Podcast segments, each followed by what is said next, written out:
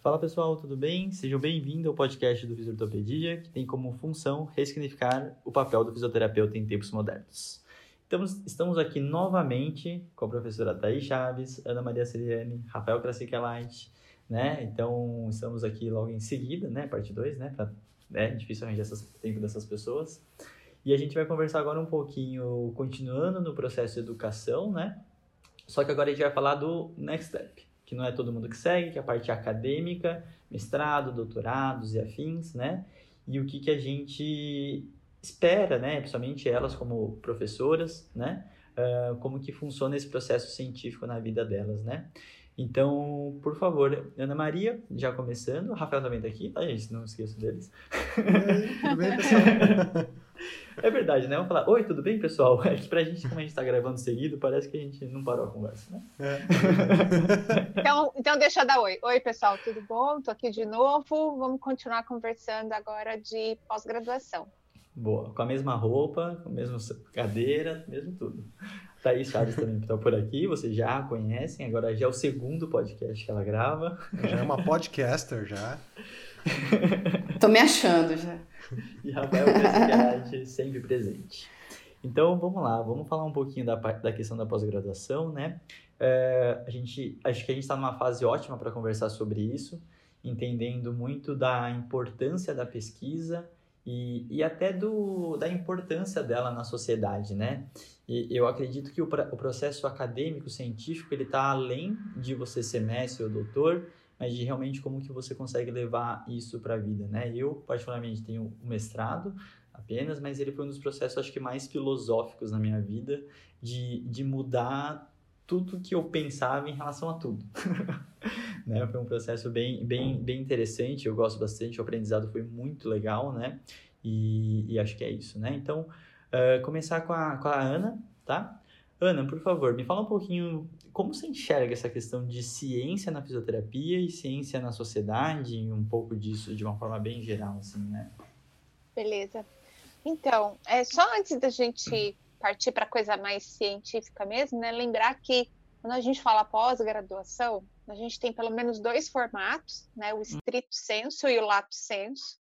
No estrito senso, a gente imagina que a pessoa vai fazer aí um projeto de pesquisa, vai testar algo sobre a ótica do método científico, enquanto que no lato senso são as pós-graduações que a gente imagina serem direcionais no sentido de dar uma aprimorada em alguma parte é, técnica da fisioterapia, como seria fazer uma pós em dermatofuncional, em respira, ou uma CTI pediátrica ou alguma coisa mais específica dentro da tua área de interesse profissional.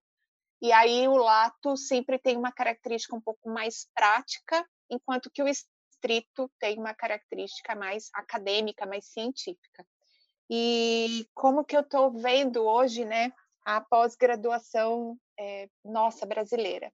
Então a gente vive assim um, um modelo que muita gente fala isso e eu, eu concordo. O modelo brasileiro de pós-graduação é uma jabuticaba, né?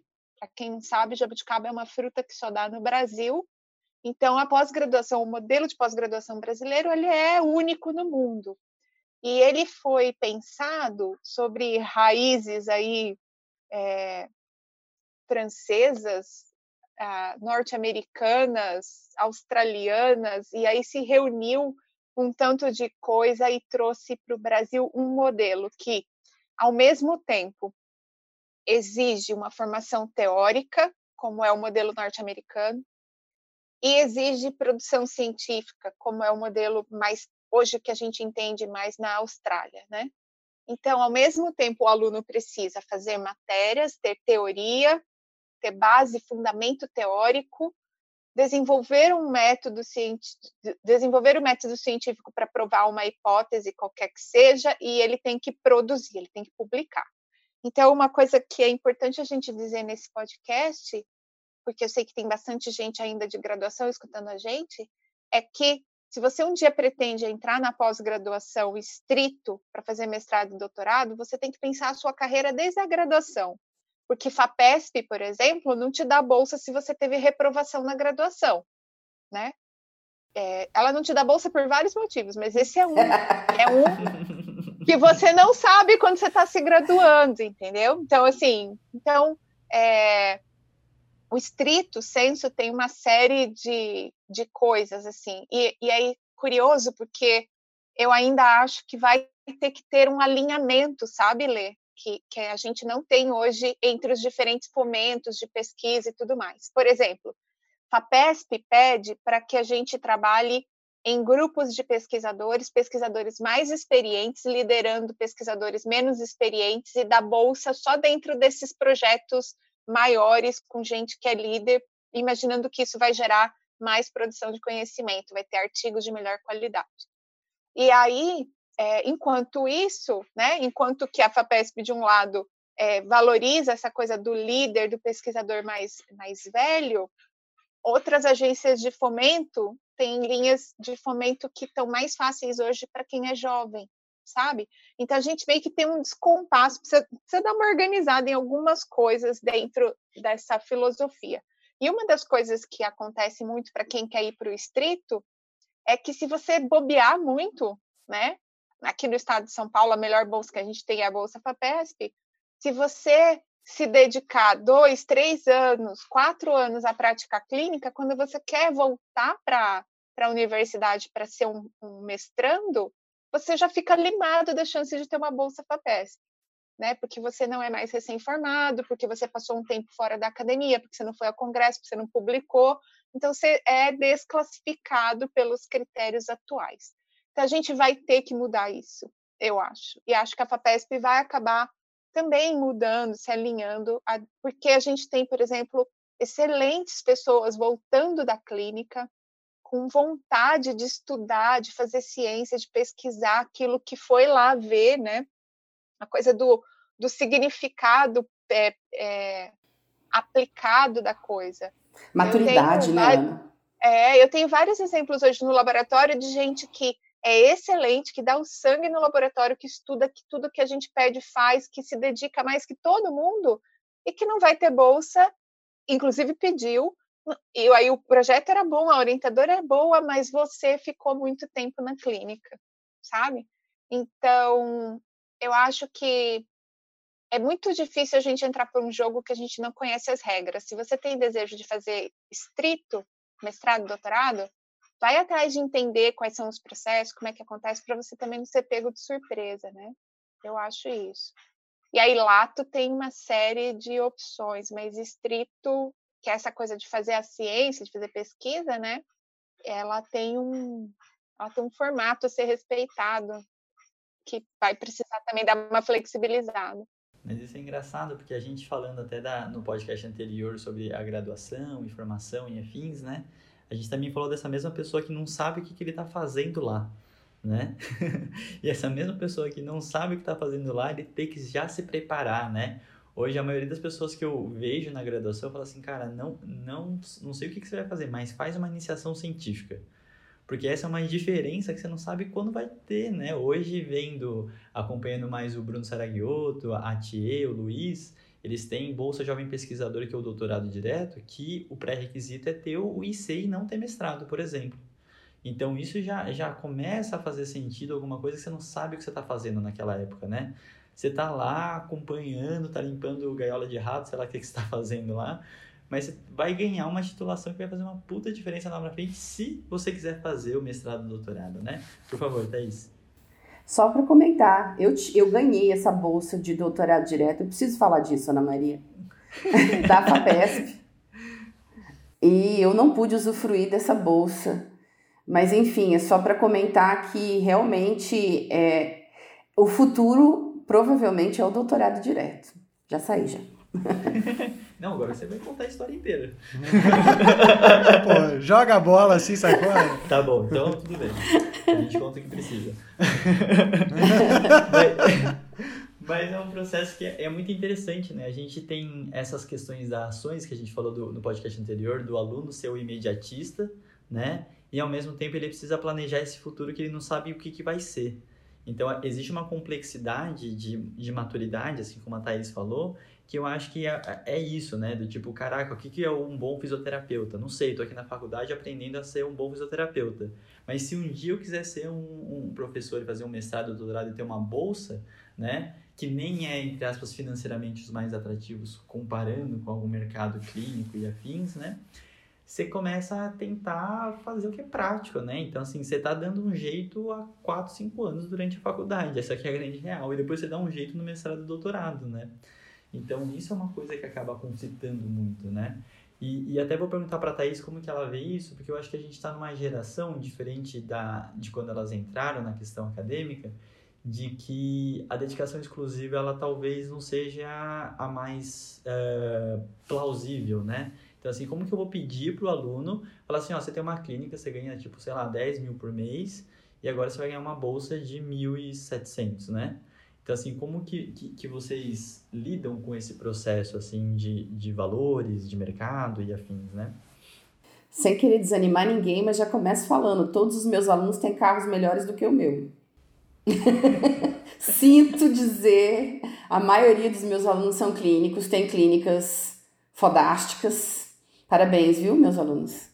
É, mas é, eu, eu queria começar. A Ana foi perfeita na fala dela, porque ela deu um panorama, Ana, sensacional, Ana. Para quem não tem né, noção, seu panorama foi perfeito. Então, eu vou ficar super à vontade para ir para um outro lugar, tá? Para uma outra narrativa.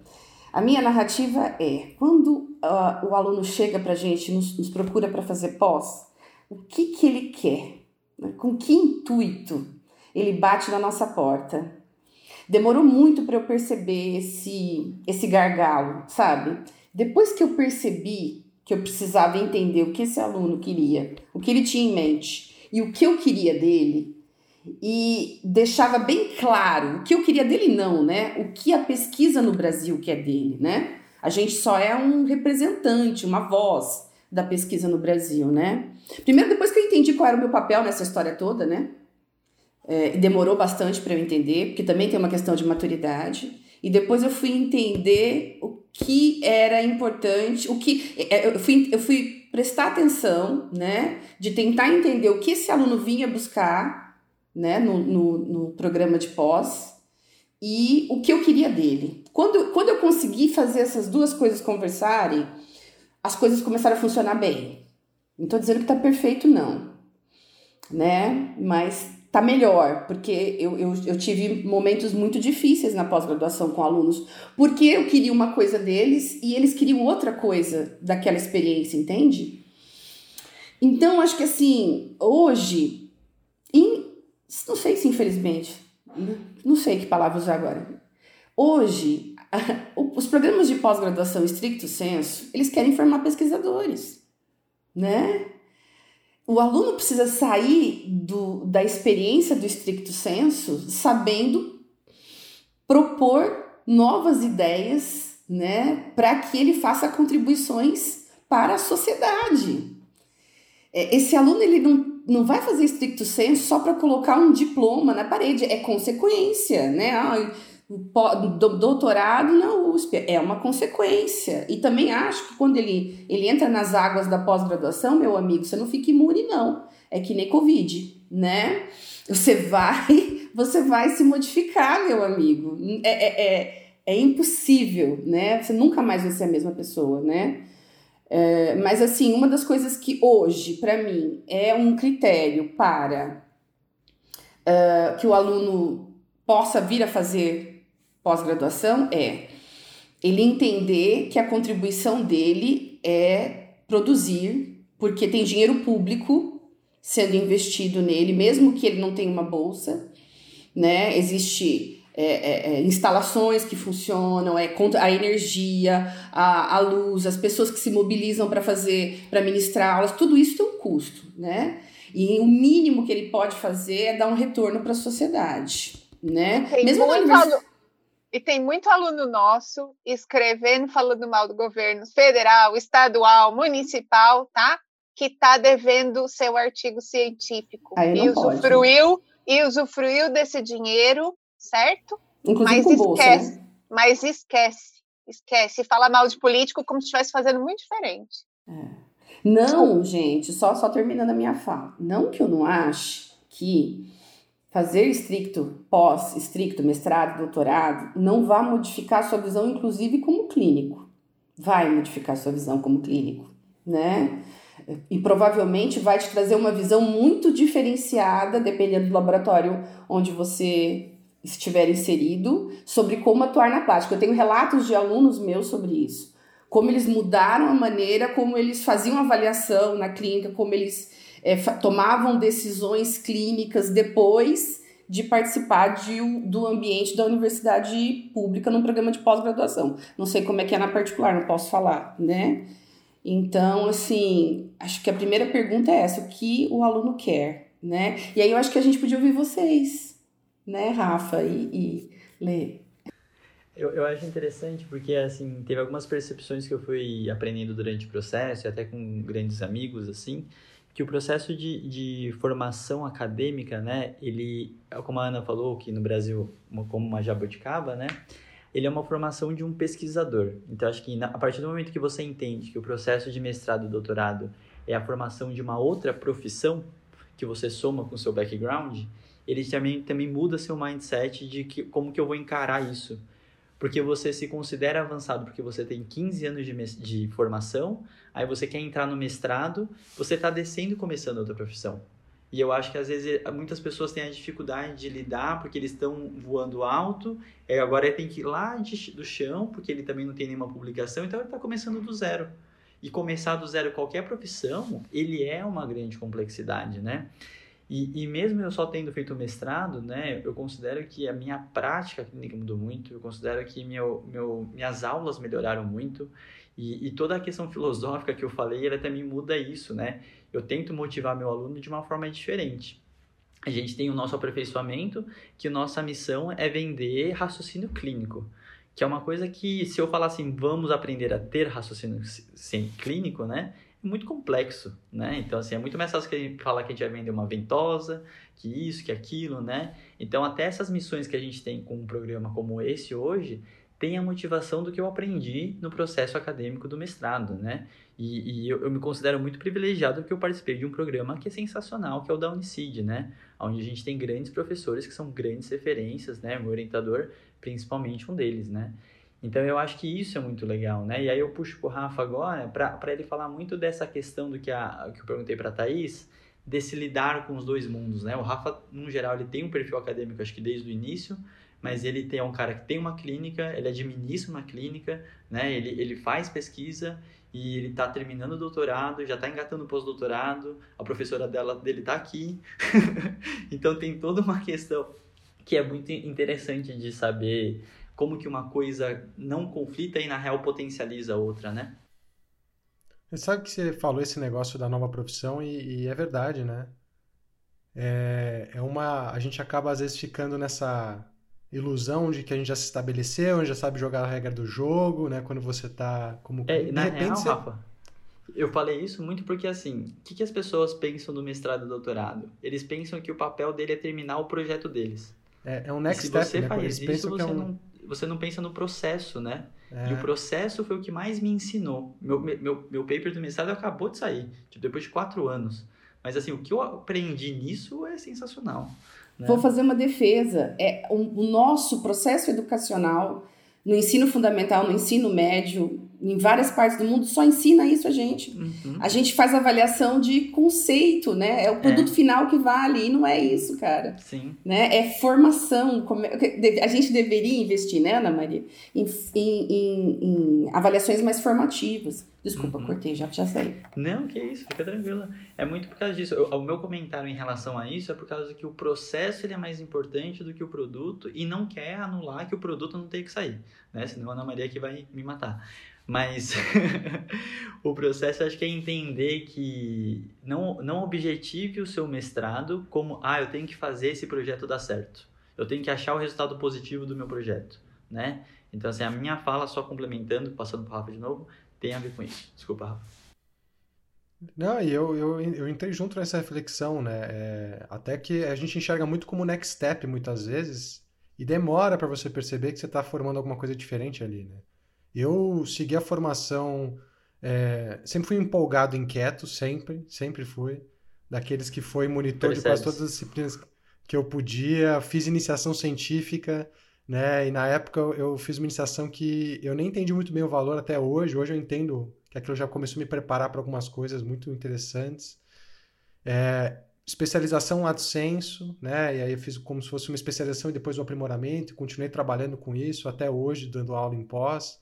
Depois fiz mestrado, entrei no doutorado, e eu percebo que até quase a metade do caminho, quase quase acho que até a hora que eu entrei no doutorado eu só segui o fluxo que eu achava que era o natural. Só segui. Eu fiz a graduação, entrei na iniciação, fiz especialização na já emendei o mestrado enquanto dava aula, enquanto abri uma clínica, e emendei o doutorado, e aí no momento, no meio do caminho, eu comecei a perceber que aquilo era um fluxo que tinha imposto como caminho ideal, né, para mim. Calhou que é um caminho que me cabe muito bem, porque o processo de o processo de pós-graduação em estudo de para mim foi muito rico, né? Eu digo que eu uh, me deu uma maturidade científica, né, que eu acho que acompanha um ceticismo, né, e ceticismo não é ser negacionista, não é ser pessimista, é só é, ter um mindset de interpretar as coisas de acordo com aquilo que pode acontecer ou do que o raciocínio científico né, te permite inferir, né? Não é nada, não é, não é deixar de acreditar em nada, é só ser um pouco mais pé no chão para as coisas, para a vida como um todo, né? E foi muito, foi, o processo foi muito rico para mim, né? E, mas eu percebi isso, assim, para mim, é, eu fui emendando uma coisa na outra como se fosse uma coisa só. E quando eu caí na, na, no mestrado, especialmente no doutorado, eu, eu, eu me descobri uma profissão diferente, né? Eu hoje eu percebo e eu, eu dou, agradeço muito ao meu orientador. Rafael, só posso fazer uma parte? Claro. Vê como é importante o doutorado depois do mestrado? Uhum. Né? É, mas, é. O mestrado é muito rápido, né? Quase Isso. que. Não, Convença as assim. pessoas. Assim. É, você tá, não, você tá o doutorado né? é muito mais gostoso de fazer, gente. Você faz com outra cabeça. É você ficha, o processo. né? É... É outro peso. É outro peso. Mas, mas aí eu vou melhor. perguntar, vocês consideram como se fosse uma peneira o mestrado? Ou não necessariamente? Não. Não, eu acho que é uma fase mesmo de aprendizado. Eu acho. Não, eu digo E é por isso- é por isso ler. né? Não, e assim, é por isso que eu, eu gosto da ideia do doutorado direto para quem fez um bom IC. Uhum, Para quem claro. não fez, o mestrado faz falta. Sim. É, Porque é uma etapa coisa mesmo. legal. Porque a iniciação científica, numa, na, na maioria das faculdades particulares, acho que 99,9%, ela não é cultural, né? Então, assim, na Unicid eu aprendi a cultura da iniciação científica, né? Onde eu vi aluno publicando em revistas de fator de impacto de 5 pontos não sei o quê, e isso na iniciação científica, porque ele fazia parte de uma pesquisa maior, né? Então, essa integração de alunos de diversos momentos, eu acho uma das coisas mais ricas. E quando você está dentro da equipe, né? Acho que tem uma questão de gestão também. é- é, muitas vezes você não enxerga todas as etapas da, da contribuição de etapas diferentes, né? É, e aproveito até pergunto para Ana assim como que ela ah, lida com essa motivação dos alunos, né? E como que ela tenta extrair, assim, como que ela vê um aluno de mestrado, doutorado, assim, além de ter que publicar os papers, né? A verdade, a publicação é o final mesmo da coisa, né, Fulco? É assim, como é que eu vejo? Eu vejo como pessoas que estão em processo de aprendizado, né?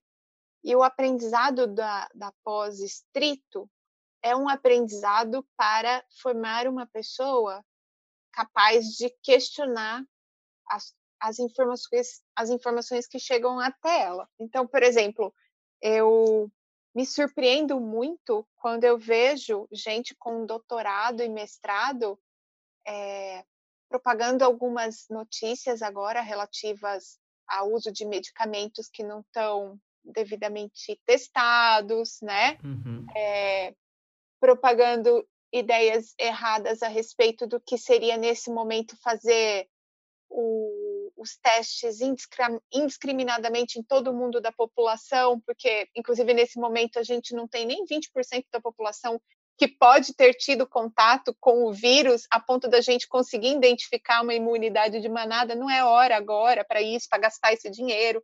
Então, assim, fazer uma pós estrito te faz olhar a vida de um outro ponto de vista. Né? Qual é, a, a, a qual é o objetivo do método científico? É ele relatar para nós, é ele entregar para nós a verdade das coisas, independente daquela in, interpretação fal, falsa que os nossos sentidos, que as nossas, é, que os nossos vieses de confirmação, que as nossas crenças é, nos levam a imaginar. Então, é por isso que uma sociedade com mais mestres e doutores é uma sociedade melhor, porque as coisas é, passadas sem é, veracidade, sem verdade, elas são naturalmente filtradas por essas pessoas. Então, eu enxergo a formação do estrito como algo que deveria entregar de verdade um sujeito melhor para a sociedade. Uma pessoa capaz de olhar fatos e analisá-los de maneira científica, sobre a ótica da verdade. E desse ponto de vista, eu fico meio chateada quando a gente tem um aluno que não consegue se debruçar sobre o processo de aprendizado, né? Porque é, é um processo muito que tem a ver com aquilo que a gente estava falando no finalzinho do podcast da semana passada, que é do de, de você se educar, né? Tem a ver com você se educar o quanto eu preciso saber dessa literatura a ponto de discutir os meus resultados sobre a ótica de diferentes pontos de vista da, da ciência. Porque o, o, que mais a gente vê é alunos chegar ao final, por exemplo, do doutorado, e é uma lástima isso, né? Um aluno que só consegue fazer uma discussão, é, que o pessoal brinca, né? Discussão fofoca.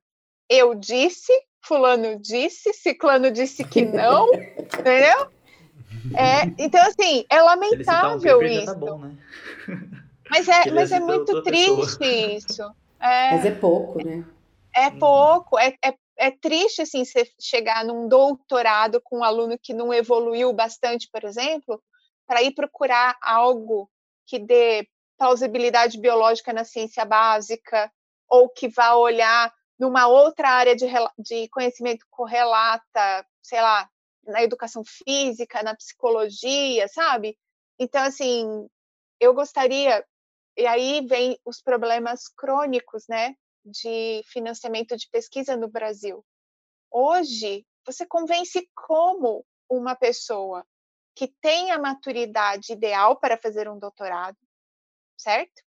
A ficar num processo de doutoramento em, em dedicação exclusiva, ganhando o valor de bolsa que a gente tem para oferecer as pessoas maduras o bastante para estar no doutorado agora, elas querem ter família e ter filho e não paga a vida com essa bolsa ridícula que a gente tem para oferecer, né?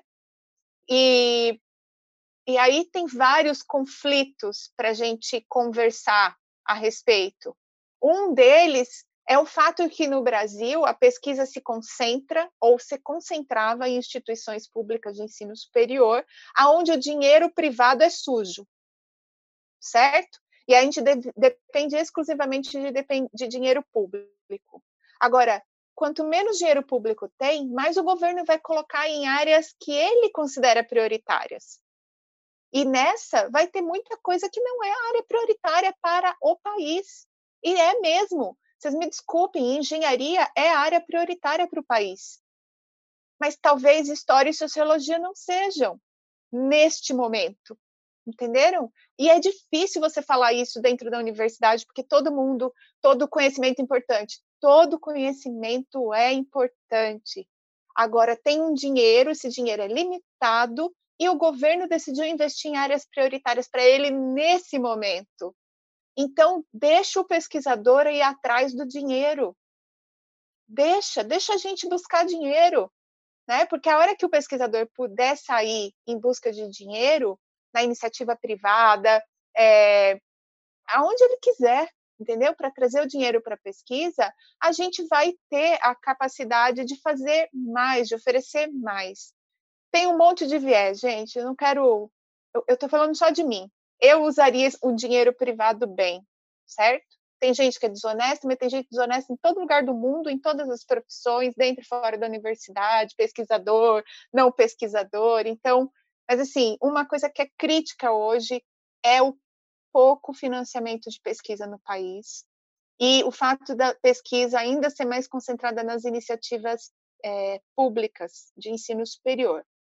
Porém, vejo todos os dias uma coisa acontecendo na fisioterapia que eu acho sensacional, que são as grandes clínicas investirem em coletas de dados cada vez mais padronizadas, né, com um enorme potencial de gerar conhecimento clínico de realidade nacional, sem a necessidade de publicar internacionalmente para satisfazer os índices H e whatever, né? Mas podendo gerar um conhecimento que tem a ver, lógico, de novo, a gente vai ter que pensar em aspectos éticos, certo? Porque quando você faz alguma coisa na sua clínica, você vai sempre querer que o resultado seja o melhor para dizer que a minha clínica é a melhor. Mas Captou o que eu ia falar. Guardado a, as a gente precisa de regulamentação, né, Ana? Guardado o compromisso ético de pesquisa, e essa regulamentação existe, Thaís, é que as pessoas precisam seguir, né? É, e aí, veja. Firme, né? Precisa ser firme. Mais do que isso, Thaís, precisa ser cultural. Não, é regulamentação precisa. não ética para fazer pesquisa em, é, em, clínica, né, com a, com a, iniciativa privada. Regulamentação no sentido do investimento privado também ser considerado na ciência, entendeu? É, a gente tem que na ter universidade, isso, né? É. Tem que ter isso. A gente tem hoje, por força de iniciativa de pessoas individualmente, né? Eu consigo sempre lembrar do Rodrigão, o Rodrigão não precisa fazer pesquisa na clínica dele, ele está super bem no mercado. Uhum. Mas ele é um cara que gosta e ele faz. Sim. Mas a gente tem muitas clínicas que poderiam fazer, e mais, a academia poderia se associar a essas pessoas uhum. para dar o rigor científico, ético que é necessário, entendeu? Eu hoje quero isso, e já tem uma pessoa aí já, um nome aí já que já se ofereceu para. Ela falou assim: Olha, Ana, eu tenho paciente assim, assim, assado desse tanto. A hora que você quiser, me fala, eu faço um projeto com você. É isso. Muito bom. É, eu acho legal isso, Ana, porque isso vem de um anseio nosso, né? Eu acho que eu, como a gente não se encaixa no sistema, nunca se encaixou nesse sistema convencional de ensino, a gente foi empreendendo. Então, fisioortopedia foi um, né, uma tentativa disso. Assim, a gente acreditava que ia passar mensagem, a gente criou um modelo de negócio para poder fazer isso acontecer. E um outro projeto que a gente tem junto, né, que é o projeto Superador, que está em vias de começar, mas esse, essa situação toda né, deu uma. Está gestando, vocês estão gestando. Tá, estamos gestando. Está embrionário. Ele está embrionário. O projeto Esperador é uma ONG, né, que na verdade vai captar é, fomento público e privado para fornecer atendimento gratuito para pacientes com dor crônica. A ONG já está em processo de abertura. E dentro dessa ONG a gente vai produzir algumas coisas, né? Um foco no ensino, na extensão, voltados para o atendimento, específicos para o atendimento, mas principalmente um foco na pesquisa e na ciência de dados. Então, dentro do projeto, eu sou responsável por, pelo menos, administrar essa esse setor, né, que seria o setor de pesquisa, tecnologia e ciência de dados, e a nossa ideia lá dentro é justamente isso. A gente vai fornecer atendimento gratuito para pacientes com dor. O dado hoje, é, não coletar o dado é um, é um erro, dado que é barato você ter que coletar os dados, né? E a gente quer conseguir produzir ciência em cima desses atendimentos que a gente vai fazer, inclusive para a gente desenvolver tecnologias que vão nos permitir usar a ciência de dados para aprimorar o nosso processo de decisão clínica. Então eu acho que a gente está passando por uma transição agora, onde a gente já entendeu que o futuro muito breve vai envolver uma inteligência aumentada no clínico. Uma inteligência aumentada onde você vai ter, por exemplo, dados de prognóstico, análise de prognóstico te ajuda, em tempo real, de um banco de dados gigante, te ajudando a tomar decisões sobre o que, que você tem que avaliar naquele paciente, o que você poderia avaliar, o que, que você poderia fazer com ele. Assim. Isso é uma realidade em outras áreas. Né? O Watson College está no mercado. Ele lê 15 mil páginas de artigo científico por minuto e ele ajuda os clínicos da oncologia a tomarem decisões clínicas melhores, tanto na hora de avaliar quanto na hora de prescrever tratamento. Isso é a realidade. Isso vai depender de uma iniciativa de fora das universidades. Né? Isso, vai isso vai vindo do, do mercado, do mercado de, principalmente do, do, do, meio privado né? e da parte de tecnologia. Muito bom. Gente, eu sou o cara que tem que ficar cortando, mas assim, o tempo já está acabando. Passa muito rápido as gravações de todos os podcasts, eu acho isso fenomenal. Assim como fenomenal a gente poder conversar sobre isso numa plataforma hoje que, que dá voz a, a esse tipo de conversa. Eu acho que são poucos lugares que a gente consegue abertamente falar sobre isso, né? E aí eu vou pedir para cada um finalizar em relação a, a, todo o processo científico e acadêmico uh, da fisioterapia e da vida, né? Para a gente finalizar, né? então, por favor, Ana, pode ir suas palavras finais. Ah, eu queria, assim, dizer da, da, da importância da pesquisa brasileira é, na área de fisioterapia, principalmente, que é que eu, eh, que eu vejo, né? O brasileiro faz coisas excelentes. A gente tem alguns alguma produção na área de físico que é mesmo assim muito bem elaborada, muito bem cuidada, que está colocada em revistas internacionais excelentes. É, e a gente faz isso com pouco dinheiro, que eu acho mais louco ainda.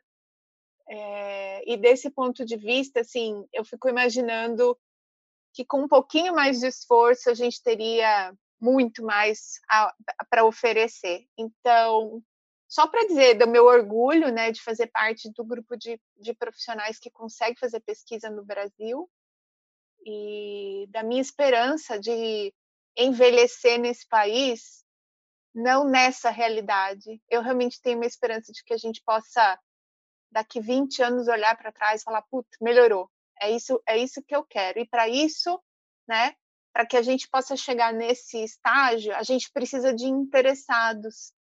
Esse negócio só vai crescer na medida que as pessoas se interessem por.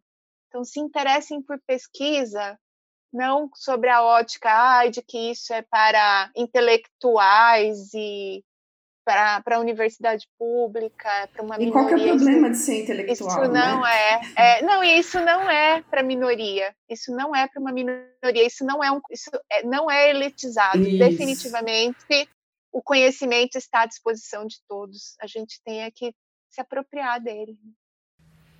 Muito bom, Rafa, por favor.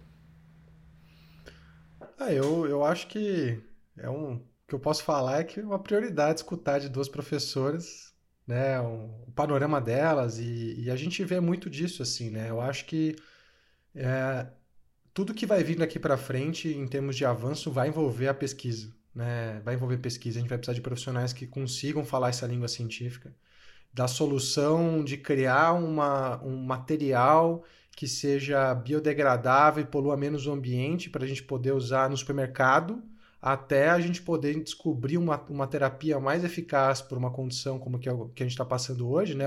uma terapia de prevenção, ou usar um dado de uma ciência secular epidemiológica, entender que a ciência do passado se aplica, a gente é o mesmo ser humano, e o vírus evolui da mesma forma que todas as outras pandemias do passado, né? É, até a gente ir para outros planetas, isso tudo envolve o, o mesmo raciocínio científico. Ele pode ser imperfeito, pode não ser a melhor forma de produzir conhecimento, pode ser enviesado, de várias formas, mas é o melhor que a gente tem até hoje. E eu concordo com a Ana. Né? Eu sou esperançoso na medida de que quanto mais pessoas souber falar essa língua, mais a gente, como, como, como uma espécie, vai prosperar, eu acho, né? em todos os níveis possíveis. Então, uh, hoje, depois de ter entendido que eu tinha ido até certo ponto da minha carreira porque era o fluxo esperado, natural, eu decidi continuar. Né? Inclusive, estou com a minha minha futura orientadora aqui nesse, nesse, nesse bate-papo aqui. Então, acho que essa é a minha mensagem final. Eu acho que realmente a gente se beneficiaria mais, né? Agora você já sabe que eu estou esperando de você, tipo, o seu sangue, né? Mais ou menos. é, entendi. E da, Thaís, e da Thaís, eu espero que ela ponha meu nome na PEN. Ah, tá difícil, Maria. tá difícil. E Thaís, por favor, finalize para nós. Então, gente, assim, eu tenho visões muito particulares, carregadas de viés. É, eu sou aquele perfil que não foi para clínica, que saiu do doutorado, fez dois pós-doutorados, entrou numa universidade pública, sempre estive na universidade pública. Seria até legal vocês fazerem um podcast desse com gente que estivesse na universidade particular, sabia? Talvez teria que ter mais alguém aqui da universidade particular. Sou, tenho uma visão muito carregada, mas também tem a ver com o que a história foi me contando, assim, só para finalizar, tá? É, a minha experiência, na verdade, foi me mostrando, né? É, eu acho que a universidade precisa abrir as portas e conversar com a comunidade mais, né? E essa via tem que ser de mão dupla, a gente sair e vocês entrarem também, né? E eu concordo plenamente com a Ana Maria que a gente precisa se abrir para a, o investimento privado, mas acho que isso precisa ser feito com muito cuidado por uma questão de conflito de interesse, né? Como a gente está vendo agora com a questão da, da hidroxicloroquina, né, gente? É, enfim, esse, esse, a pandemia veio nos ensinar sobre isso. A gente precisa do investimento privado, mas a gente precisa de, de bastante regulamentação aí, né? Porque a grande vantagem de fazer pesquisa na universidade pública é essa: a gente não deve nada a ninguém né? Então a gente só, a gente só tem um compromisso com a verdade, tá? A gente então... deve tudo a quem pagou a pesquisa, que é a sociedade. Mas a sociedade não, é. não, não, não, expõe seus conflitos, né, de interesse, né, seus interesses particulares, porque é uma grande, né, massa, enfim. E aí eu queria dizer o seguinte, eu acho, meninos, que tem muita gente que quer fazer pesquisa e que e fazer pesquisa, eu acho que está aberto para todo mundo, né?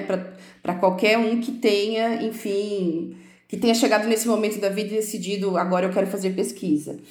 Mas o que eu queria pedir para vocês que estão aí interessados em fazer é venham para fazer pesquisa, interessados em se dedicar a isso. A gente precisa de gente dedicada. Não precisa ser exclusiva essa dedicação, mas achar que você vai conseguir fazer mestrado ou doutorado sem deixar livre né, uma boa parte do seu tempo para se formar enquanto pesquisador, e aí retoma a palavra do, as palavras do Lê, você sim está se formando como pesquisador, é impossível. Não, não tem como, gente, não precisa ser exclusivo, eu não acredito mais na dedicação exclusiva. Né? Eu nem tenho, eu tenho um aluno, dois alunos com dedicação exclusiva no laboratório. É muito diferente a formação do aluno com dedicação exclusiva, não tem nem o que discutir. Mas... Só para pôr, pôr, um referencial na, no que a Thais está falando, a FAPESP dá bolsa para alunos de iniciação científica se eles tiverem 12 horas semanais para se dedicar. Um aluno de mestrado não pode ter menos de 12 horas semanais para se dedicar ao desenvolvimento do projeto. É isso. Só para vocês terem uma ideia de tempo.